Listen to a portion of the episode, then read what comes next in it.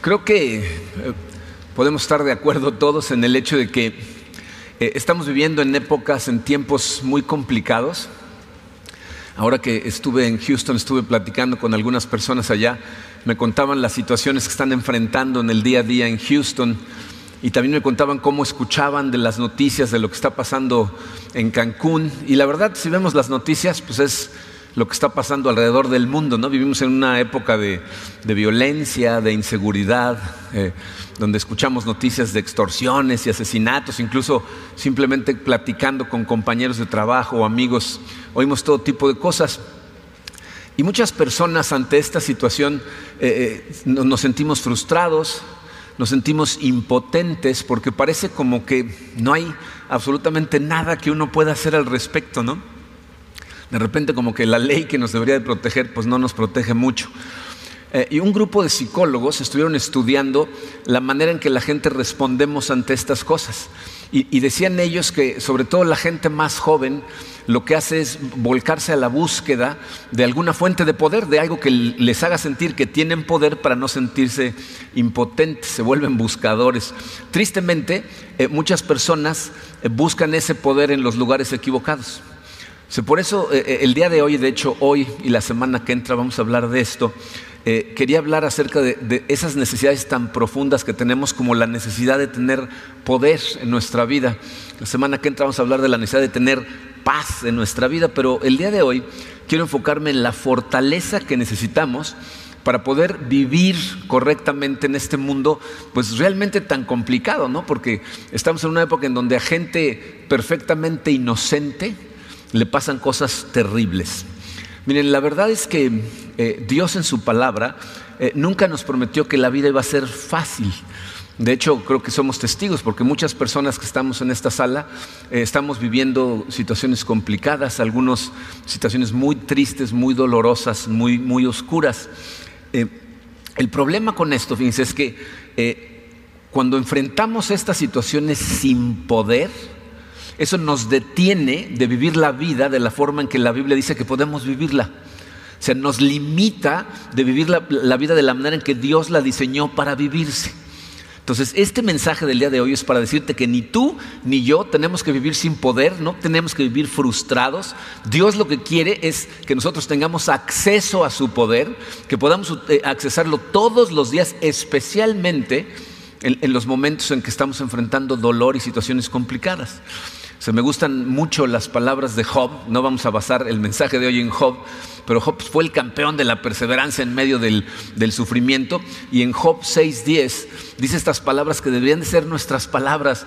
Dice, aún así me quedaría este consuelo, esta alegría en medio de mi implacable dolor, el no haber negado las palabras del Dios Santo, aún en medio de lo que sea Dice, el consuelo más grande que tengo es que no tengo que alejarme de mi Señor ni de su palabra. Dice, las, las palabras del Dios Santo nos hacen una promesa.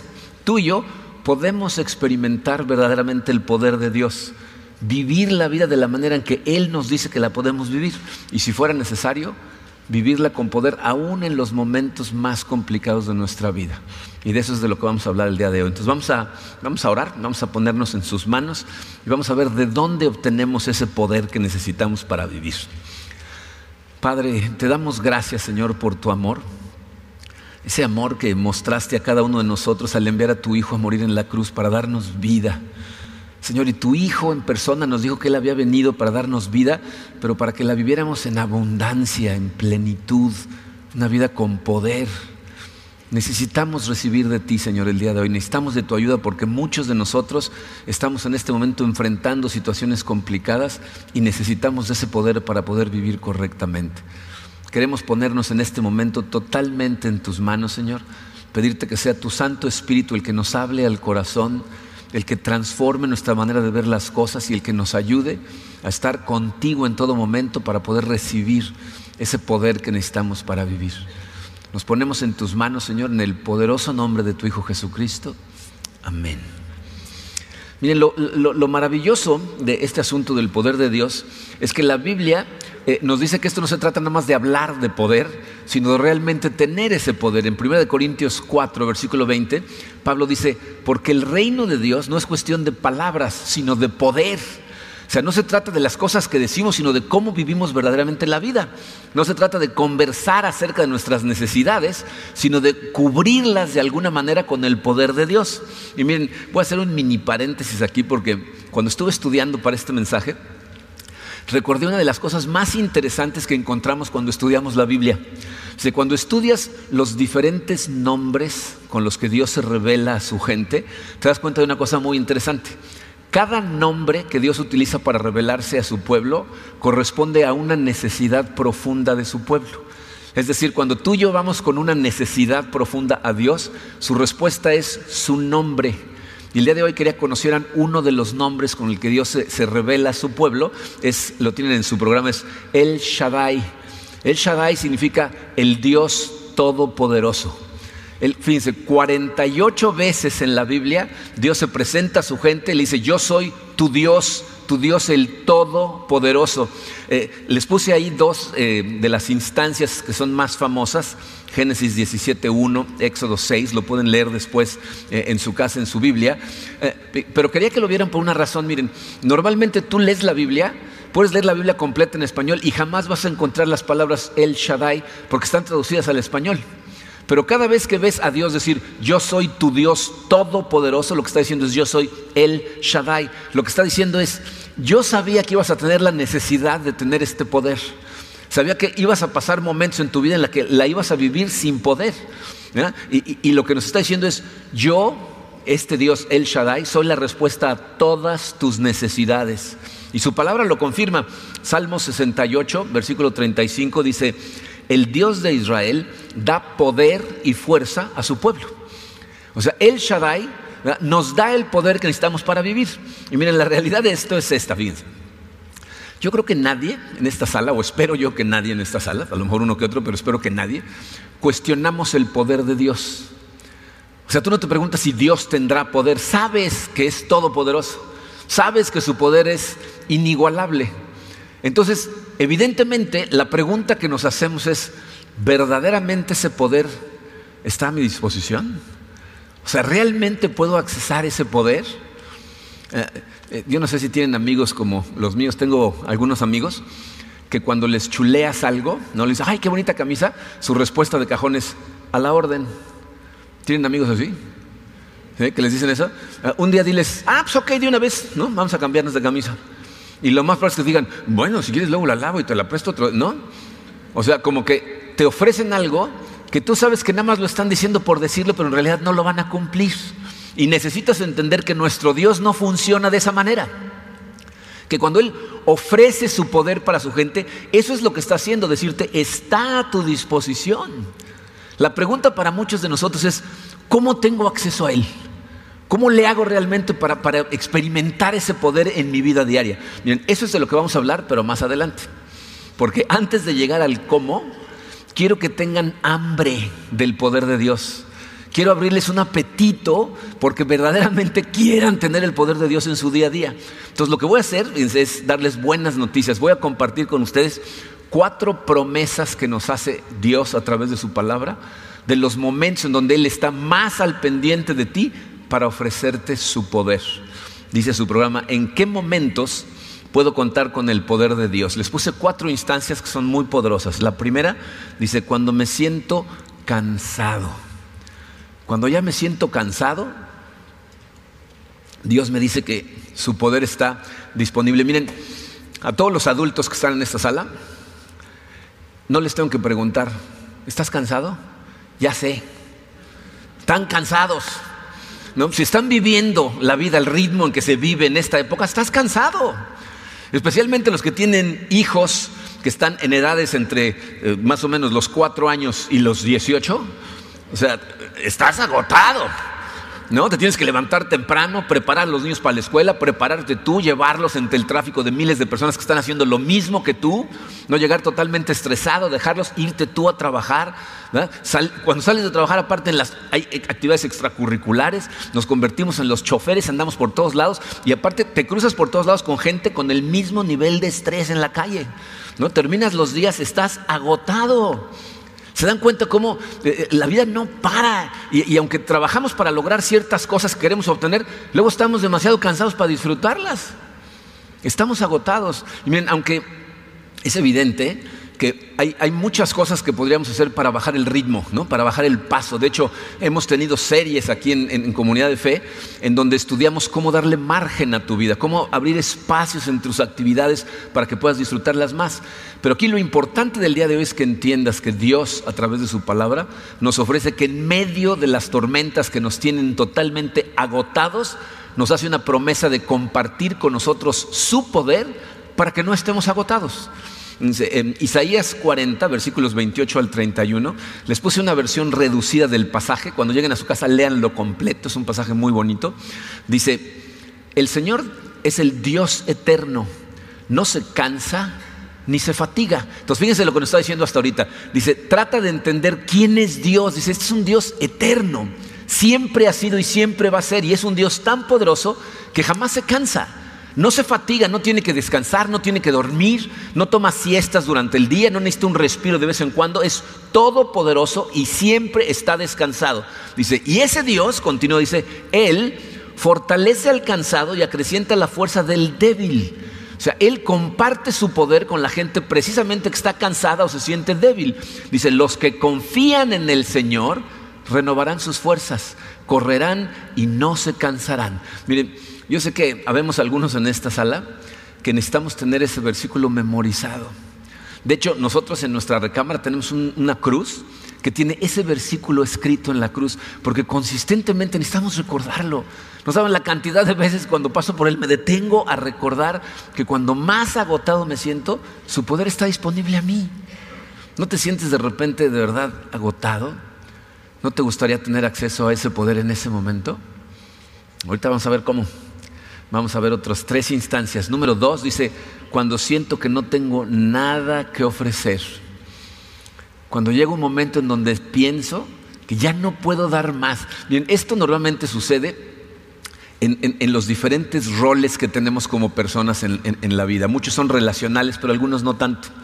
O sea, por ejemplo, fíjense, mis roles, yo como, como persona soy esposo, soy padre, soy pastor, soy amigo, soy hijo, ¿no? soy hermano, todos esos son roles en mi vida, juegos de responsabilidades. Y, a través de la historia de mi vida ha habido momentos en donde realmente me he sentido totalmente inadecuado. ¿no? en mi matrimonio, Dios eh, en los últimos años ha hecho cosas maravillosas en nuestro matrimonio, pero hubo etapas de nuestro matrimonio en donde yo realmente ya, me sobrepasaba. No sabía cómo amar a mi esposa, no sabía qué más darle, sentía que no tenía yo la capacidad de hacer las cosas correctamente como padre con mis hijos, especialmente cuando estaban adolescentes, o sea, llegó un momento que yo no sabía qué, hacer, qué ofrecerles, cómo dirigirlos, cómo vivir la vida para ayudarles de alguna manera. Eh, y miren, a mí en donde más me afecta en este momento de mi vida es como, como pastor. O sea, ustedes no están para saberlo, pero la verdad no saben la cantidad de veces que yo me siento inadecuado para hacer el trabajo que hago. Sea, cada vez que yo estoy preparando estos mensajes, es algo que les he compartido muchas veces, la primera persona a la que Dios confronta con estos mensajes es a mí. Cuando estoy estudiando y preparándolos, me hago totalmente consciente de lo inadecuado que soy, de lo corto que me quedo, de la cantidad de lugares en donde fallo y normalmente tengo conversaciones con Él diciéndole, ¿por qué me escogiste a mí? O sea, yo no soy la persona más adecuada para hacer esto. ¿Por qué me escoges a mí? ¿No saben la cantidad de veces que termino de escribir un mensaje el miércoles en la noche y el jueves en la mañana lo tiro a la basura y escribo otro? Porque me siento totalmente inadecuado y veo el mensaje y digo, no, esto no, esto no es lo que Dios quiere. Pero Dios es maravilloso. Dice, yo normalmente cuando, cuando pasan estas cosas, voy a Él porque me siento totalmente vulnerable y Él me tranquiliza, me da paz y sobre todo me da guía. Me lleva a lugares a donde necesito ir Este miércoles fue uno de esos días en donde el miércoles me deshice del mensaje y el jueves escribí otro. Y en la mañana del miércoles me, levanté acudiendo a él y me llevó a leer a Pablo. ¿No? Pablo en 2 Corintios 12, cuando Pablo le está diciendo, necesito operar mejor, quítame esta espina porque no me deja hacer las cosas correctamente, Dios le dice, te basta con mi gracia, pues mi poder se perfecciona en la debilidad. O sea, lo que le está diciendo es, cuando más débil te sientes y acudes a mí, ahí es en donde mi poder se perfecciona, en donde se nota que el que está haciendo las cosas es Dios. Y por eso Pablo dice, por eso me regocijo en mis debilidades, porque cuando soy débil, entonces soy fuerte. Es en los momentos en que más débiles estamos, pero le pasamos a Él la batuta, le decimos, Señor, tú, que su fortaleza se ve. Y miren, yo, yo, yo lo veo en, en lo que pasa con estos mensajes. Miren, no saben cuántas veces me bajo de predicar, me acerco a mi esposa Karina y le digo, eh, no conecté con nadie, esto no fluyó, yo creo que estuvo mal escrito, ¿no? Y luego también, la gente es bien rara, ¿no? Estoy predicando y todo el mundo está con una cara así de seriedad, ¿no? Entonces tú piensas, ¿qué estoy haciendo, no? Y se me pasó una vez, estaba predicando un mensaje y había un señor que estaba sentado pegado a una pared en el salón en donde está uno de los múltiples lugares en donde antes estuvimos, pero estaba volteándose a la pared al lugar opuesto a donde yo estaba. Entonces yo estaba hablando y él estaba así, ¿no? Y yo hasta hablaba más fuerte y decía a ver si volteaba todo el tiempo así. Termino el mensaje, me bajo, se para y se va directo a mí. Me dice, ¿cómo calificaría ese mensaje que acabo de predicar? Yo dije, ¿regular? Le digo, no, no voy a dar uno, ¿no? me dice, es el mejor mensaje que he escuchado en mi vida. Se volteó y se fue. Yo dije, ¿cómo se portarán los malos? ¿No? O sea, si esto le gustó, casi me pega, ¿no? O sea, no, no sabes lo, lo, que estás haciendo, pero miren, Dios es maravilloso porque cuando me bajo y le digo a Karina, creo que este mensaje no funcionó, ese es el momento en que se acerca gente a veces llorando y me dice, las palabras que dijiste acaban de tocar mi corazón, el Espíritu Santo me habló. ¿Y saben qué es lo más interesante? Hay veces que me dices, cuando dijiste estas palabras, Dios me habló. Yo le digo a Karina, ¿cuándo dije eso? Y me dice, no, no lo dijiste, ¿quién sabe? ¿Qué o sea, ese es el Espíritu Santo diciéndole a cada uno lo que necesita escuchar. La gente a veces que escucha cosas que yo no dije, pero es lo que toca su corazón. Entonces, ¿quién está actuando ahí? El poder de Dios. Dios nos dice, cuando más inadecuado te sientes, cuando crees que ya no puedes, ahí está disponible. ¿No te gustaría tener acceso a ese poder? Dos más, fíjense. El número tres, este es uno que nos afecta profundamente, dice, cuando estoy experimentando dolor. Esta es otra que no necesito preguntarle a la gente. Yo sé que en esta sala hay mucho dolor y el dolor es muy real, porque estamos viviendo cosas con las que muchos nos podemos identificar. Fíjense, yo sé que hay gente aquí que la verdad no tiene muchas ganas de regresar a su casa, porque sabe que en su casa está la tensión, está la batalla, está la tormenta, el lugar en donde pensaban que iban a tener la, fuerte, la, fuente de amor más profunda es el, el, lugar en donde está la fuente de dolor. Algunos a lo mejor no es su casa, ¿no? No quieren regresar a su trabajo, nada más de pensar en que el lunes tienen que regresar a ese lugar en donde es una jungla y, tienes que estar todo el tiempo cuidándote de los demás y, y, hay gente que definitivamente no te ama y te está tratando. O sea, y, eso te, te, te, causa dolor. ¿no? Algunos de nosotros estamos enfrentando enfermedades con, con dolor permanente. ¿No? Algunos de nosotros tenemos en nuestra vida gente a la que amamos que tienen condiciones médicas que son permanentes, que sabemos que ahí van a estar. Algunos están atravesando por separaciones, divorcios. Algunos hemos perdido a gente a la que amamos. O sea, es un dolor que es totalmente real. Y miren, eh, a lo mejor tú escuchas estas cosas y dices, ay, gracias a Dios que ahorita no estoy enfrentando ninguna de esas. Gracias a Dios, gloria a Dios. Pero necesitas entender esto. La vida del ser humano está compuesta por cimas y valles. La gente que te trata de vender la idea de que seguir a Cristo significa puras cimas, te está engañando, porque esa no es la vida. La Biblia nos dice que todas las personas están en una de tres situaciones. O están en medio de una tormenta, o acaban de salir de una, o están a punto de entrar a una. Cimas y tormentas. Y no hay de, miren, lean la vida de Jesucristo. Jesucristo terminó en una cima maravillosa, está sentado a la diestra del Padre, pero para llegar ahí pasó por valles muy oscuros y muy dolorosos. Y no te digo esto para tratar de amedrentarte o para tratar de desmotivarte. Necesitas entenderlo. Necesitas saber que la vida es de esta manera. De hecho, miren, hay gente que luego me dice, híjole, ya no sé si seguir con esto del cristianismo porque a todo el mundo le pasan una cantidad de cosas, ¿no? Como si nos pasara porque somos cristianos. Tienes que entender, la gente va a vivir estas cosas con o sin Cristo en su vida. La diferencia es a dónde vas con tu dolor. ¿Quién te conforta? ¿Quién te fortalece cuando estás en medio del dolor? Se hace como un mes y medio, un buen amigo que es director de varias empresas en Cuba, me pidió que fuera a darle una conferencia a un grupo de ejecutivos. Y entonces fui, ¿no? es buen amigo mío. Eh, fui a Cuba y yo a donde voy, aunque las conferencias que me pidan sean para ejecutivos, predico. Tienen que escuchar algo de la palabra de Dios. Entonces todo el mundo sabe exactamente en dónde está mi fe. Al, al final de la conferencia se acerca una mujer y me dice, oiga, fíjese que tengo una amiga que tiene un cáncer terminal o sea, está desahuciada, pero va a ser un proceso, o sea, se va a tardar y está sufriendo espantosamente. Yo voy, según yo, a, tratar de confortarla, pero salgo más deprimida, no la puedo confortar. Dígame, ¿cómo consuelo a alguien en esa situación? Le dije, ¿y cree ella en Dios? Me dice, no, no cree en Dios. Le digo, no hay manera. Si tiene toda su fe puesta en las cosas de este mundo, ¿cuál es su consuelo? ¿De qué se aferra? Le queda sufrir hasta el día en que se vaya porque no hay nada más según ella. ¿Por qué no le hablas de Dios? ¿Quieres confortarla? Solo hay una forma. La Biblia nos dice que mientras estemos aquí, sin importar qué estemos atravesando, el que nos sostiene es Dios. Y eso es lo que necesitamos entender en esos momentos. Dice Isaías 41:10 dice, "Así que no temas, porque yo estoy contigo, no te angusties, porque yo soy tu Dios." te fortaleceré y te ayudaré, te sostendré con mi diestra victoriosa. El que nos sostiene en esos momentos es Dios. Miren, ojalá y tuviéramos grabados todos los testimonios de gente que se acerca a platicar conmigo después de servicios y me dice, atravesé por esto y esto y esto, y si no hubiera sido por el poder de Dios, no sé qué hubiera hecho. No sé cómo lo hubiera podido atravesar. Y miren, yo sé que la gente atraviesa estas cosas con o sin Dios, todos las atravesamos. ¿Sabes cuál es la diferencia? Cuando tú atraviesas estas cosas difíciles de la mano de Dios, el poder de Dios no solamente calma tu dolor, satisface tu alma. Y por eso, cuando verdaderamente tenemos el poder de Dios en nosotros, podemos encontrar gozo aún en las adversidades más complejas. ¿No te gustaría tener acceso a ese poder? Porque la Biblia nos dice que está disponible para nosotros.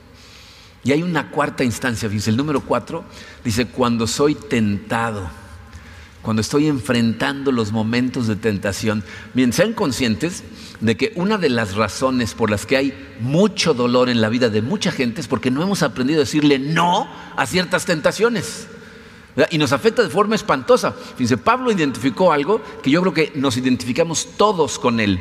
Romanos 7, versículos 18 y 19, dice el apóstol Pablo aunque deseo hacer lo bueno, no soy capaz de hacerlo. De hecho, no hago el bien que quiero, sino el mal que no quiero.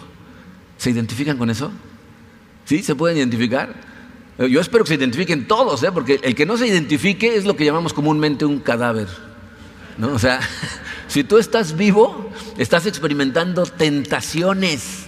¿no? Pero, pero las buenas noticias, mira, es que Dios pone su poder a nuestra disposición precisamente en el momento que somos tentados. Yo sé que la gente a veces oye hablar de tentaciones que mencionamos acá arriba y, como escuchan de tentaciones que no son las suyas, dicen, ay, estoy del otro lado. ¿No? A lo mejor hablo de, de, la gula y tú dices, no, ese no es mi problema. A lo mejor la comida no es tu problema, a lo mejor es la bebida.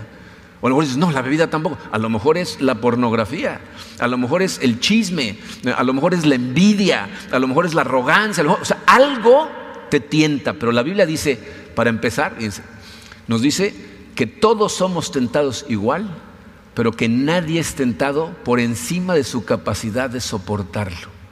Vamos a leerlo. 1 Corintios 10, 13 dice, ustedes no han sufrido ninguna tentación que no sea común al género humano. O sea, todos los seres humanos somos tentados al mismo nivel. Dice, no es, mucha gente, dice, uno de los trucos eh, más efectivos de Satanás es hacernos sentir que somos los únicos.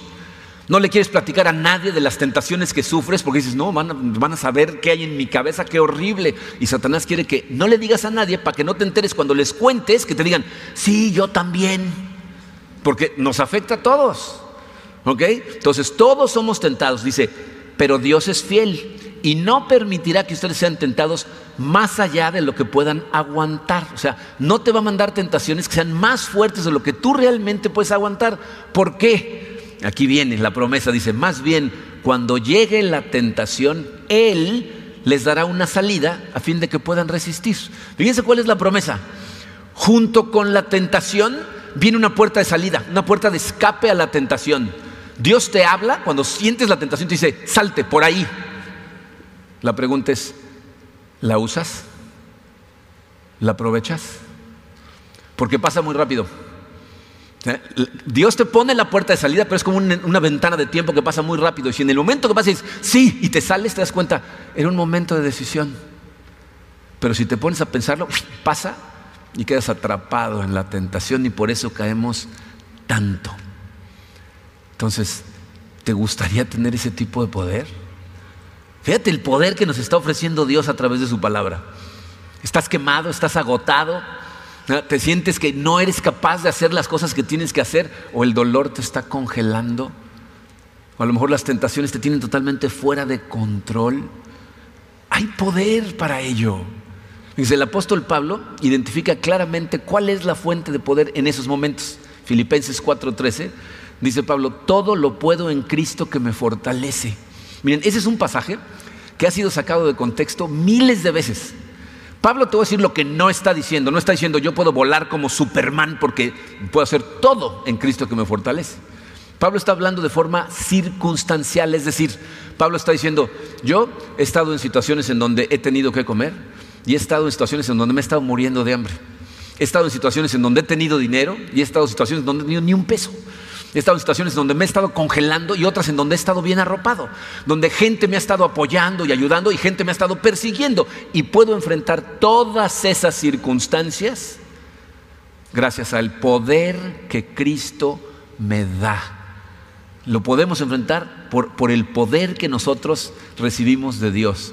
Miren, también eh, algunas personas a veces cuando hablo de estas cosas se acercan y me dicen frases como esta, me dicen, bueno, eso a lo mejor funciona contigo porque eres el pastor, pero a mí no me funciona. Yo no sé por qué la gente piensa que los pastores somos diferentes a toda la demás gente. Es más bien, si una vez literalmente una persona se acercó, después de que compartí situaciones que estábamos enfrentando, y me dijo, yo pensé que los, los pastores no tenían problemas. Yo le dije, ah, sí. Pues, ¿En qué mundo crees que vivimos? ¿Tú crees que termino de predicar y me llevan a Marte? O sea, estoy en el mismo mundo que tú, enfrentando las mismas cosas que tú. Entonces, si tú en este momento has entregado tu, tu corazón a Cristo y no sientes su poder, te voy a decir cuál es el problema. No has entendido que el poder de Dios no es automático. O sea, tienes salvación, pero no automáticamente poder, no en el momento que le entregas tu corazón, súper cristiano, ¿no? Así no es como funciona. Hay una fórmula de cómo funciona que, es la que nos cuesta más trabajo a, los creyentes para poder vivir con poder. Dios hace en tu vida lo imposible a través de su poder, pero espera que tú hagas lo posible, lo que Él te pide que hagas antes. Y ese es nuestro problema. Les voy a dar tres acciones que tenemos que llevar a cabo para liberar el poder de Dios. Ahora sí, el cómo. ¿Ok? Letra A. Lo primero que tienes que hacer es admitir tu debilidad. Esto significa que tienes que reconocer que no tienes el poder para manejar las situaciones en tu vida. Que, las cosas no pueden estar bajo tu control, que tú no eres el que puede dirigir tu propia vida en las áreas de tu vida. ¿eh? Miren, yo sé que hay gente a la que esto no le cuesta mucho trabajo, que con mucha facilidad son conscientes de quiénes son y, y van a Dios y le dicen, Señor, ayúdame tú. Pero la gran mayoría de la gente primero se aferra a tratar de resolver las cosas solos. Por eso la gente no viene a pedir ayuda. Les da vergüenza que, nos enteremos de lo que está pasando en su vida, de lo poco que controlan las cosas, de lo mal que llevan las cosas. Entonces no nos quieren decir, lo que quieren hacer es resolverlas solos para luego venir y darnos un testimonio de cómo lo resolvieron. Pero eso no funciona. Si pudieras resolver las cosas tú solo, ya lo hubieras hecho desde hace mucho tiempo. El problema con eso, te voy a decir cuál es. Cuando tú pretendes que tienes el poder para hacerlo solo, y la palabra es exacta, ¿eh? pretendes, porque no es cierto, te estás engañando solo. Pero cuando pretendes que tú puedes solo, ¿sabes lo que estás haciendo? Estás cortando, evitando que Dios te pueda ayudar. Porque mientras tú te estés tratando de salvar solo, Dios no te puede ayudar porque no lo dejas. Esto es como los salvavidas. ¿Saben cómo funcionan los salvavidas cuando alguien se está ahogando? Tienen que esperarse a que la persona deje de luchar. Si el salvavidas se acerca cuando el otro está tratando de salvarse a sí mismo, ahoga al salvavidas con él. El salvavidas se espera hasta que ya no tienes fuerzas, hasta que das cuenta que no puedes salvarte a ti mismo y cuando te rindes, te sacan. Y lo mismo pasa con Dios. Mientras tú sigas tratando de hacer estas cosas por ti mismo, no lo dejas. Y miren, Dios nos aguanta muchas cosas.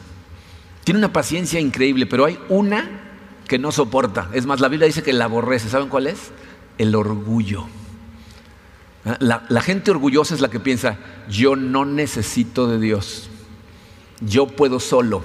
Y lo que Dios hace es decir, ok, y vas a terminar agotado, destrozado, hasta que lo reconozcas. Dice, Proverbios 29, 23 dice, el orgullo termina en humillación, invariablemente. La gente orgullosa es la que al final se quebrante y de todas maneras acude a Dios, si Dios es misericordioso con ellos.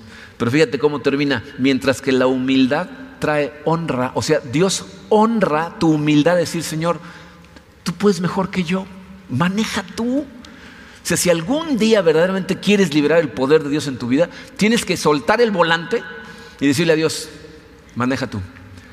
Quiero que tú tomes decisiones por mí. Voy a ir a tu palabra a buscar guía, luz, sabiduría. Yo ya no quiero manejar. Por favor, maneja tú. Ese es el primer paso. Reconocer. La letra B dice, mantente conectado a la fuente de poder. Cuando tú reconoces humildemente y vas a Él, pues lo que está haciendo es conectarte a Dios. Miren, cuando, cuando entré al mundo de la hotelería, y les estoy hablando del uh, siglo pasado literalmente, en 1989, eh, llegué a trabajar como gerente de sistemas a un hotel en Ixtapa, al presidente en Ixtapa. Eh, en ese entonces las computadoras realmente estaban en pañales, la computación en, la hotelería. No había computadoras personales. Eh, lo que había eran computadores grandes que tenían terminales a larga distancia conectadas. ¿no?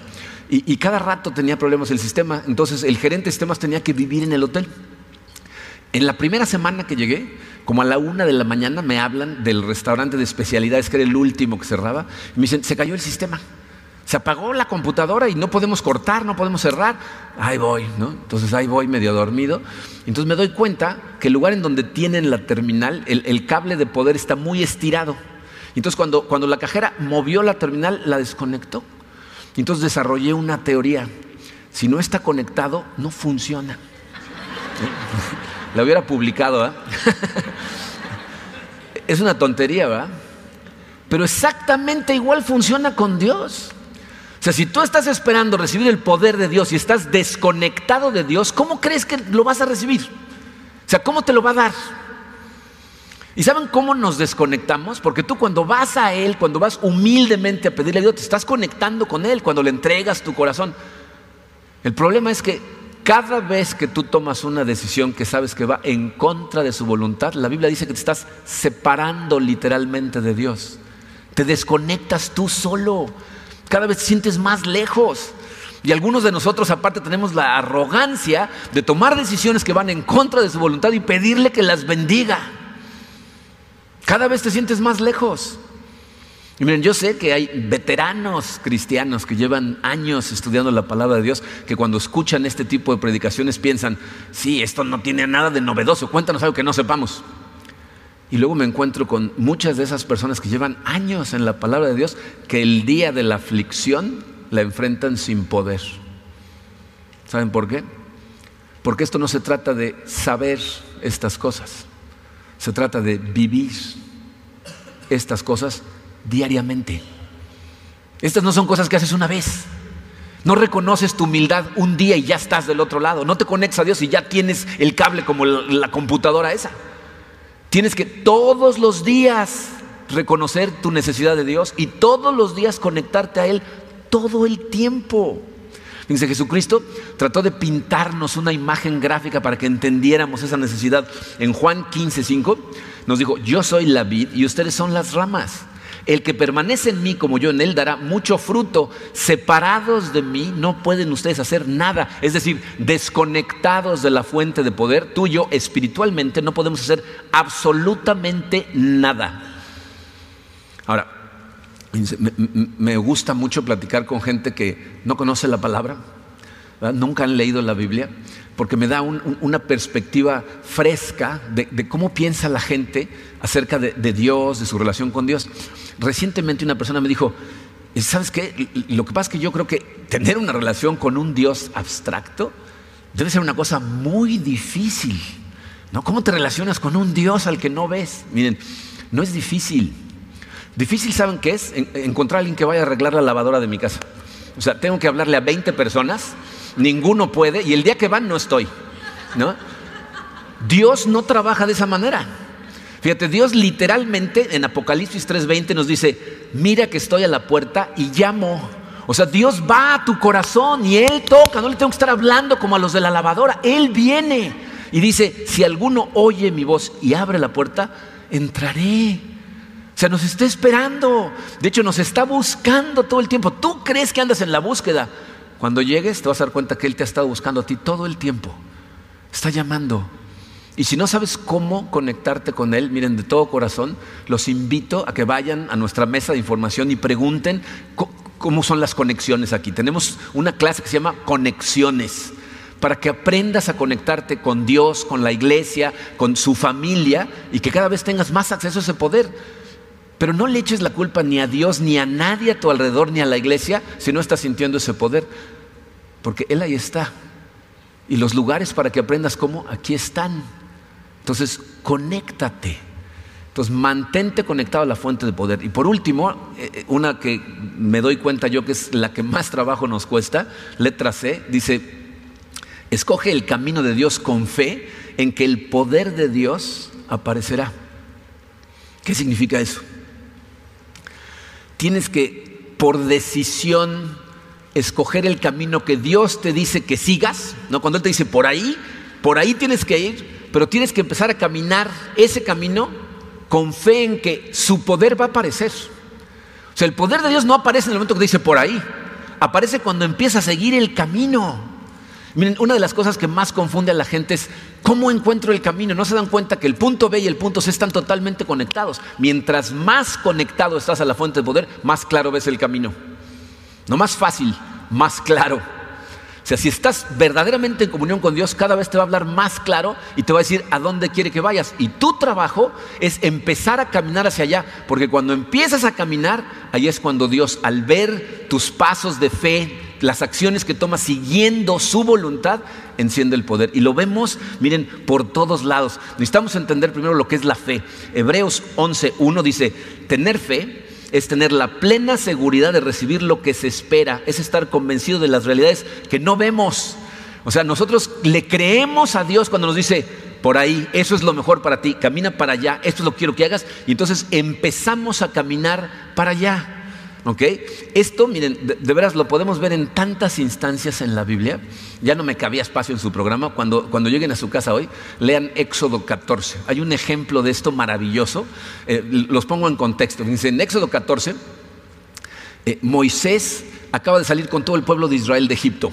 Después de las diez plagas, Dios por fin, el, faraón dice, ya, sáquense de aquí y, y salen. Quiero que traten de imaginar la escena. ¿Se imaginan un grupo de gente que pasaron generaciones, cientos de años esclavizados y de repente son libres, váyanse? ¿Se imaginan la fiesta? O sea, toda la gente en el desierto bailando, cantando, felices, por fin somos libres. Y de repente el faraón dice, ¿en qué estaba yo pensando? Tráiganlos de regreso y manda al ejército. Y cuando el pueblo de Israel va a venir al ejército, se van contra Moisés y contra Dios. ¿Para qué nos sacaron? Mira nada más, estábamos mejor en Egipto esclavizados. Fíjense, ¿qué quiere decir eso? Cuando la vida se puso difícil, pensaron, estaba mejor sin seguir a Dios. ¿Alguna vez te ha pasado ese pensamiento por la cabeza? ¿Estaba yo mejor cuando no le hacía yo caso a Dios?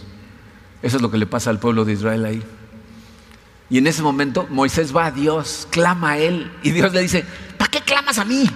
Obedezcan, hagan lo que les dije. ¿Saben qué les había dicho? Caminen al mar. Y la fe de Moisés salva al pueblo porque les dice, empiecen a caminar al mar y van a ver a Dios en acción, van a ver un milagro del Señor, van a ver cómo Él lucha sus batallas por ustedes, al mar. Y la gente se para y empieza a caminar. Cuando lees esas cosas no te preguntas, ¿qué habría hecho yo? ¿Habría respondido igual? Se dice, métanse al mar, ¿no? Si hubiera estado ahí, quién sabe, se me atoró algo en el guarache, ahorita los alcanzo, vayan, empiecen, ¿no? A ver qué pasa. ¿No? No sé cómo hubiera respondido. Pero la gente de Israel empieza a caminar y en el momento en que llegan, le dice a Moisés, tú extiende la vara. Y en ese momento Dios abre el mar. Pero ya iban caminando hacia allá. Así es como actúa Dios. ¿No lo vimos hacer lo mismo aquí?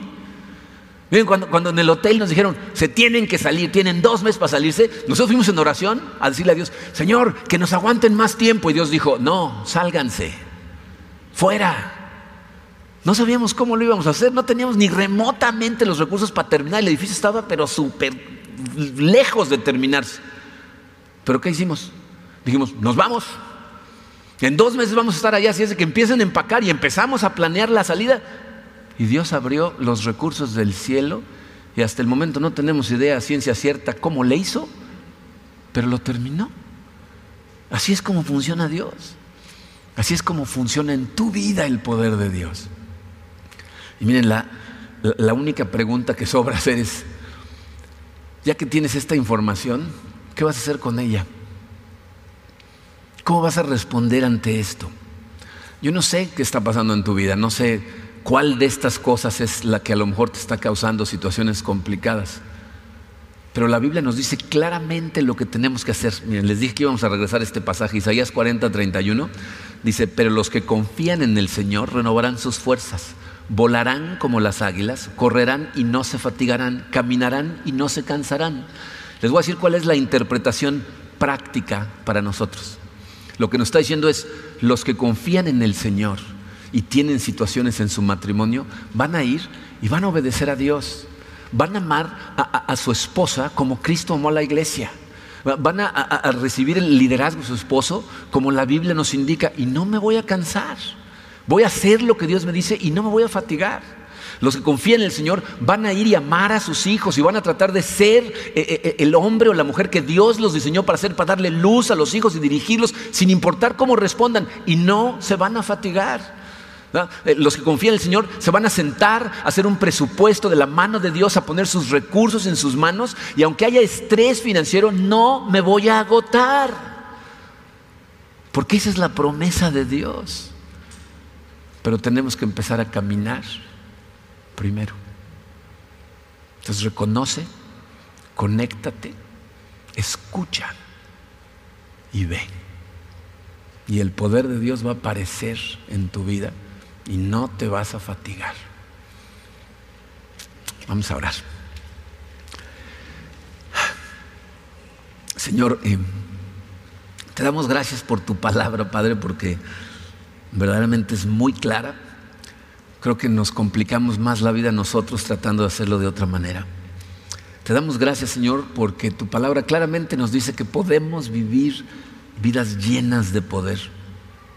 Gracias por hacer disponible ese poder, Padre. Eh, te, pido, Señor, que, que verdaderamente nos, nos ayudes a abrir los ojos a esa gran necesidad que tenemos y nos des la humildad, Padre para acudir a ti en busca de ella. Y te damos gracias, Padre, porque es evidente que estás preocupado por cada uno de nosotros y en cada instancia de lo que estamos enfrentando. Y es una tranquilidad para mí, Señor, saber que tú, el Dios infinito, el ser todopoderoso de este universo, está preocupado por mí, por las pequeñeces que se deben ver ante tus ojos, las cosas que yo enfrento, pero que tú con amor estás ahí al pendiente de mí. Te pido con todo el corazón, Señor, por cada uno de estos hombres y mujeres que vienen aquí con un corazón dispuesto a recibir tu palabra, a aprender de ti, a recibir tu dirección, tu guía, a recibir de tu espíritu. Ayúdanos a cada uno a darnos cuenta, Señor, que realmente no tenemos control de nada, pero que si te pasamos a ti ese control humildemente, entonces tú lo controlas todo. Danos fe, Señor, incrementa nuestra fe. Haz claro el camino que tenemos que seguir y ayúdanos a confiar, Padre, que en el momento en que empecemos a andar bajo tu luz, tu poder va a aparecer. Queremos ver milagros en nuestras vidas, Señor. Nos ponemos totalmente en tus manos, en el poderoso nombre de tu Hijo Jesucristo. Amén.